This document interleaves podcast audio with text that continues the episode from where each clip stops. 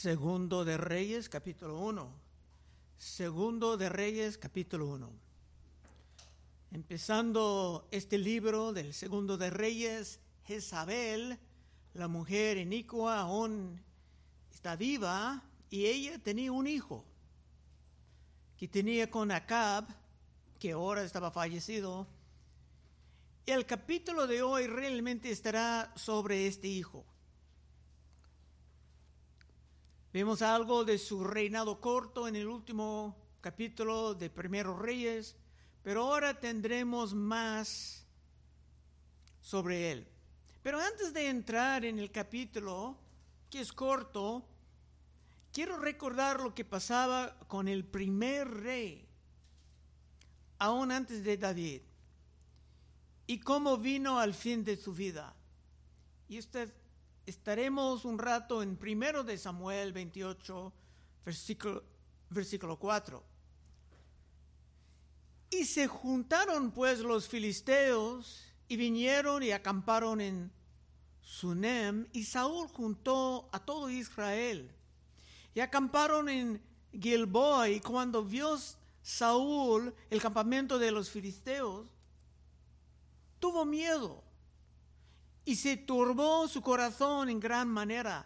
Y consultó Saúl a Jehová, pero Jehová no le respondió, ni por sueños, ni por Urim, ni por profetas. Entonces Saúl dijo a sus criados, buscadme una mujer que tenga espíritu de adivinación, para que yo vaya a ella y por medio de ella pregunte.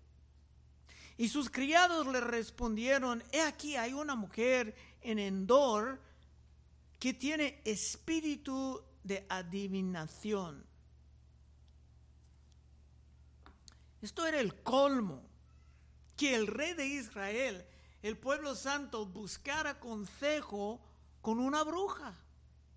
Continuando ahí dice, y se disfrazó Saúl y se puso otros vestidos y se fue con dos hombres y vinieron a aquella mujer de noche.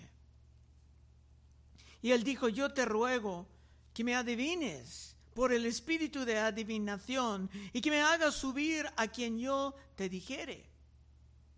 Y la mujer le dijo, he aquí, tú sabes lo que Saúl ha hecho, como ha cortado de la tierra los invocadores y a los adivinos. Saúl tenía buena de, por eliminar todo esto y ahora era su cliente. ¿Por qué pues pones tropiezo a mi vida para hacerme morir? Entonces Saúl le juró por Jehová, violando todo lo que Dios, Dios enseña, jurando por el nombre de Jehová, tomando su nombre en vano, diciendo, vive Jehová, que ningún mal te vendrá por esto. La mujer entonces dijo, ¿a quién te haré venir. Y él respondió, hazme venir a Samuel. Y viendo a la mujer a Samuel, clamó alto voz.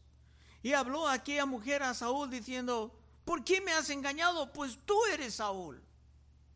Y el rey le dijo, no temas, ¿qué has visto? Y la mujer respondió a Saúl, he visto dioses que suben de la tierra. Él le dijo, ¿cuál es su forma? Y ella respondió, un hombre anciano viene cubierto de un manto.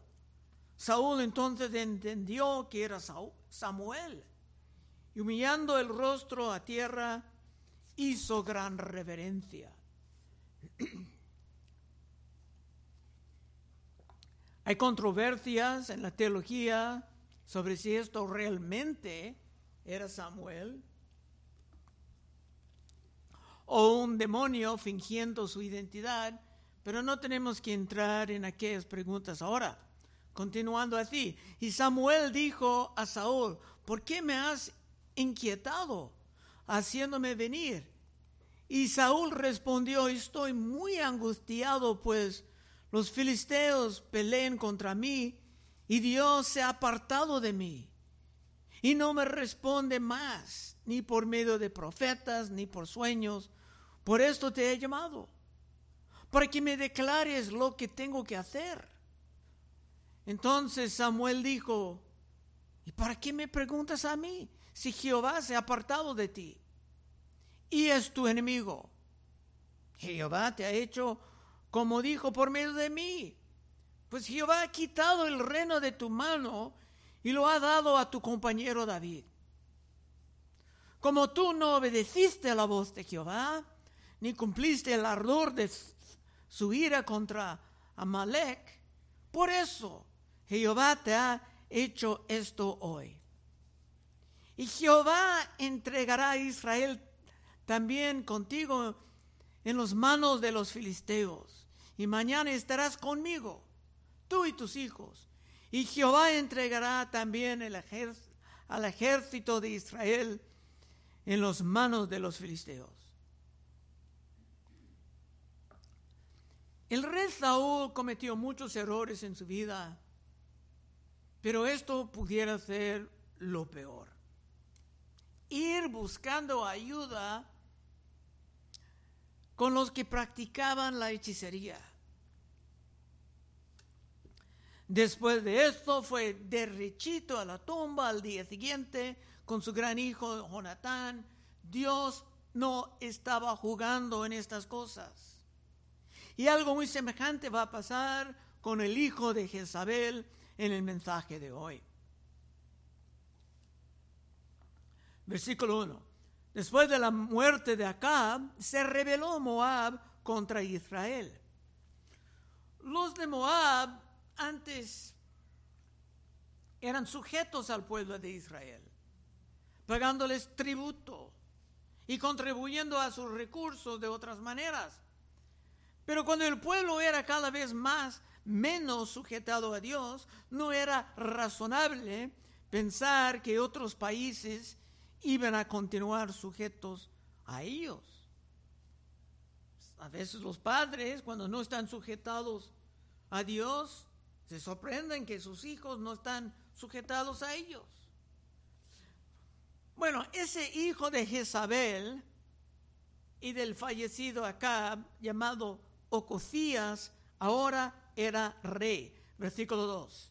Y Ocosías cayó por la ventana de una sala de la casa que tenía en Samaria y estando enfermo envió mensajeros y le dijo, id y consultad a Baal Zebub, Dios de Ecrón, si he de sanar de esta mi enfermedad.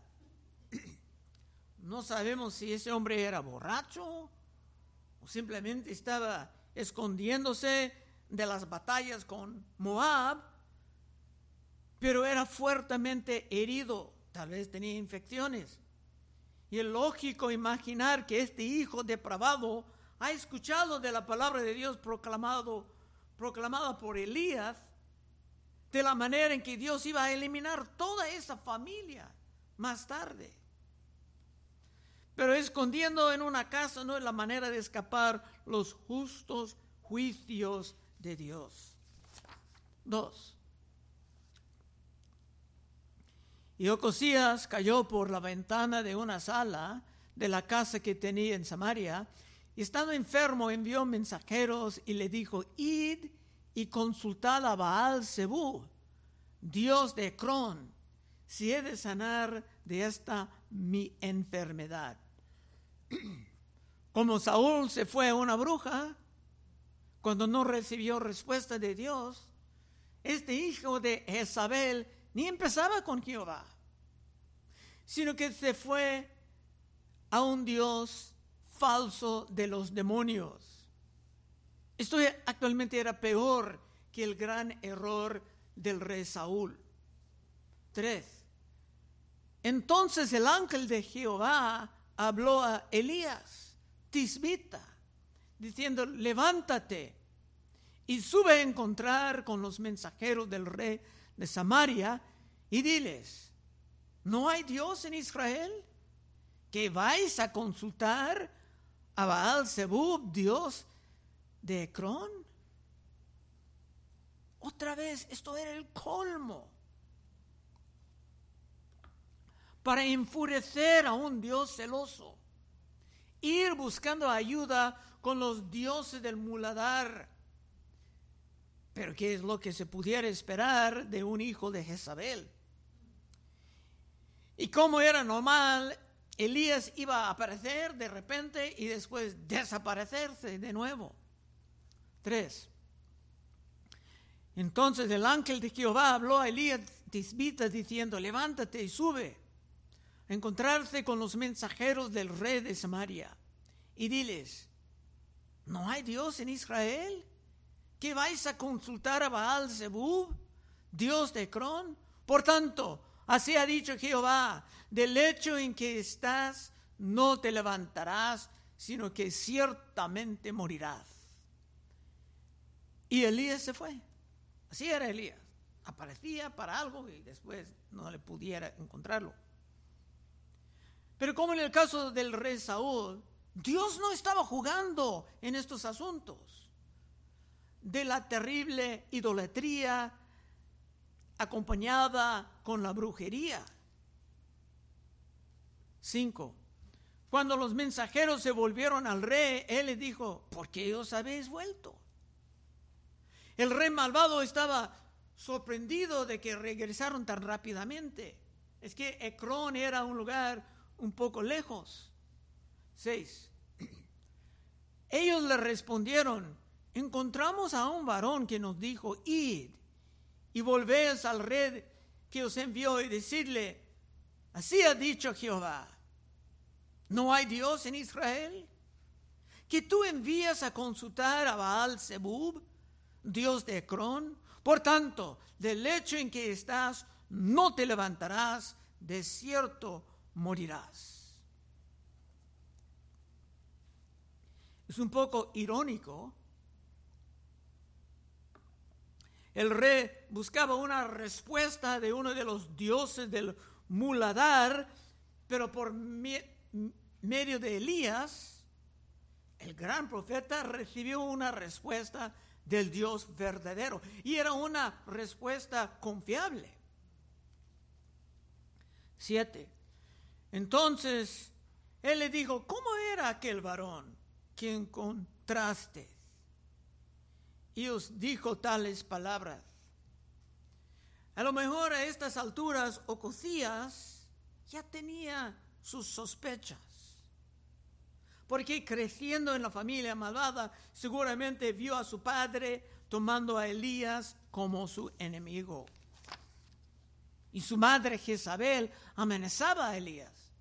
Pero ahora Elías no va a huir de nadie a ningún lugar como lo hizo antes. Ocho. Y ellos le respondieron, un varón que tenía vestido de pelo y ceñía sus lomos con un cinturón de cuero, entonces él dijo, es Elías Tisbita. Vimos en los evangelios que Juan Bautista vestía de manera semejante. Que estos profetas, a ellos no le importaba las opiniones de otros sobre su, su manera de vestirse.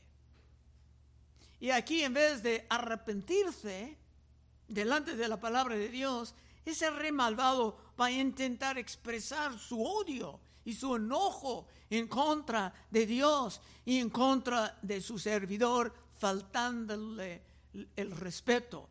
Versículo 9. Luego envió a él un capitán de 50 con sus 50, el cual subió a donde él estaba y aquí que él estaba sentado en el cumbre del monte. No estaba huyendo a ningún lado. Y el capitán le dijo, varón de Dios, el rey ha dicho que desciendas en el nombre del rey, en el nombre del hijo de Jezabel, se tenía que descender. Pero esto era un gran insulto al Dios omnipotente y a su servidor el gran Elías. Y a estas alturas Elías no iba a huir para intentar salvar su vida. Después de muchos años caminando con Dios, estaba más confiado. ¿Y tú? Diez. Y Elías respondió y dijo al capitán de cincuenta, si yo soy varón de Dios, desciende fuego del cielo y consúmate con tus cincuenta. Y descendió fuego del cielo que lo consumió a él y a sus cincuenta. Cincuenta y un hombres perdidos. Como un país cayendo más y más en la apostasía y en la rebelión en contra de Dios, mientras eran en pacto con Dios, se tenían que aprender algo sobre con quién estaban metiendo. Pero este hijo malvado de Jezabel no estaba dispuesto a recapacitarse. 11. Volvió el rey a enviar a él otro capitán de 50 con sus 50 y le habló y dijo, varón de Dios, el rey ha dicho así, desciende pronto. Ahora no solamente tenía que bajarse, sino pronto, pronto tenía que obedecer ese rey malvado. Y eso es normal cuando hay gente del pueblo de Dios que andan endurecidos en el pecado. Y también cuando los demonios lo tienen engañados, como dice en el libro de Hebreos sobre los peligros de la apostasía, los peligros de abandonar la fe. Hebreos 3:12. Mirad, hermanos, que no haya en ninguno de vosotros corazón malo de incredulidad para apartarse del Dios vivo. Antes exhortaos los unos a otros cada día, entre tanto que dice hoy, para que ninguno de vosotros se endurezca por el engaño del pecado. Y ese hombre era muy, pero muy endurecido y muy engañado. Versículo 12. Al segundo grupo. Y le respondió Elías y dijo, si yo soy varón de Dios, desciende fuego del cielo y consúmate con tus cincuenta. Y descendió fuego del cielo y lo consumió a él y a sus cincuenta. Ahora poco a poco estaban empezando a entender qué es resistir al Dios omnipotente. Su arrogancia era cada vez más costosa. Y ese hombre, ese rey, ese hijo de Isabel simplemente no aprendía. 13. Volvió a enviar al tercer capitán de 50 con sus 50. Y subiendo aquel tercer capitán de 50, se puso de rodillas delante de Elías y le rogó, diciendo, varón de Dios, te ruego que sea de valor delante de tus ojos mi vida y la vida de estos tus 50 siervos. Ahora es un poco diferente. Y esto es una buena enseñanza sobre la manera en que nosotros debemos de venir a Dios, como humildes, que conocen su majestad y su poder. San Pablo dijo a los hermanos de Filipenses, en Filipenses 2.12, por tanto, amados míos, como siempre habéis obedecido, no como en mi presencia solamente, sino mucho más ahora en mi ausencia. Ocupaos en vuestra salvación con temor y temblor. Porque Dios es el que en vosotros produce así el querer como el hacer por su buena voluntad.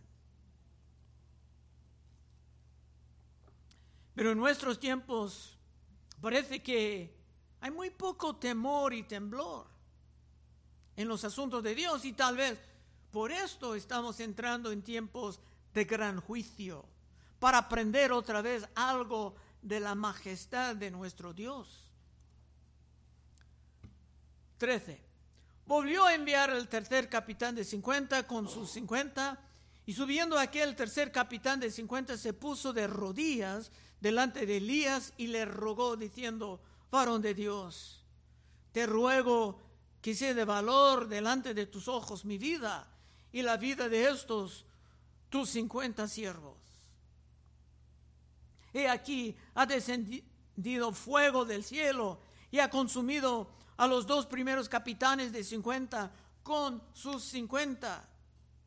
Sea estimada ahora mi vida delante de tus ojos. Por eso también dicen Hebreos que nuestro Dios es fuego consumidor. 15. Entonces el ángel de Jehová dijo a Elías, desciende con él, no tengas miedo de él. Y él se levantó y descendió con él al rey. Elías no tenía miedo, sino que estaba dispuesto ya de aparecer delante del rey, a un, rey que era hijo de Jezabel, porque el tiempo de esa familia trastornada ya estaba llegando a su fin. 16. Y le dijo, ahora Elías hablando con el rey, así ha dicho Jehová, por cuanto enviaste mensajeros a consultar a Baal Zebub, Dios de Ecrón, ¿no hay Dios en Israel para consultar en su palabra? No te levantarás, por tanto, del lecho en que estás, sino que desierto morirás. Era palabra, promesa de Dios. La palabra de Dios siempre es el mismo. No tiene que cambiar. Nada ha cambiado en el mensaje. Eso es lo que se aprende, hermanos, en estos libros de reyes. Que la palabra de Dios se cumple. Y por eso debe de ser respetada siempre. Isaías dijo algo interesante sobre esto. Isaías 66, 2. Mi mano hizo todas estas cosas y así todas estas cosas fueran, dice Jehová, pero moriré, miraré, perdón, a aquel que es pobre y humilde de espíritu y que tiembla a mi palabra. Hay muy pocos que tiemblan a la palabra de Dios. Y ese hijo de Jezabel jamás honraba la palabra de Dios. Y como su padre, y como veremos con su madre, en tiempo se tenían que pagar las consecuencias. 17. Estamos casi llegando al fin. Y murió conforme a la palabra de Jehová. Por supuesto. Por supuesto se murió. Y murió conforme a la palabra de Jehová que había hablado Elías. Reinó en su lugar Joram en el segundo año de Joram, hijo de Josafat, rey de Judá, porque Ocosías no tenía hijo. Reinaba muy poco. Pero la palabra de Dios se cumple. Y esto es lo que tenemos que aprender de todo esto.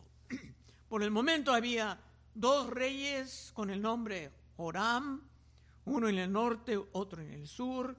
Era un nombre muy común en aquel entonces. Último versículo 18. Los demás hechos de Ococías no están escritos en el libro de las crónicas de los reyes de Israel. Ese hombre era simplemente otro de los reyes malvados de la historia de Israel en el norte. En poco tiempo veremos lo que pasa con su madre Jezabel. Porque Dios no estaba jugando con estos asuntos de la hechicería y de la idolatría. Conclusión. Hubo un tiempo en los países del occidente que se entendía los grandes peligros de toda forma de hechicería y de la brujería. Pero ahora parece que todo esto está tomado como una broma o como un derecho de explorar otras formas de espiritualidad. Y aquí en este país lo verás ya empezando en el mes de octubre, en que aún los niños están indoctrinados en todo esto. Pero la palabra siempre ha sido muy clara, muy clara sobre todo esto. Levítico 19, 31, si alguien quiere leer en voz alta.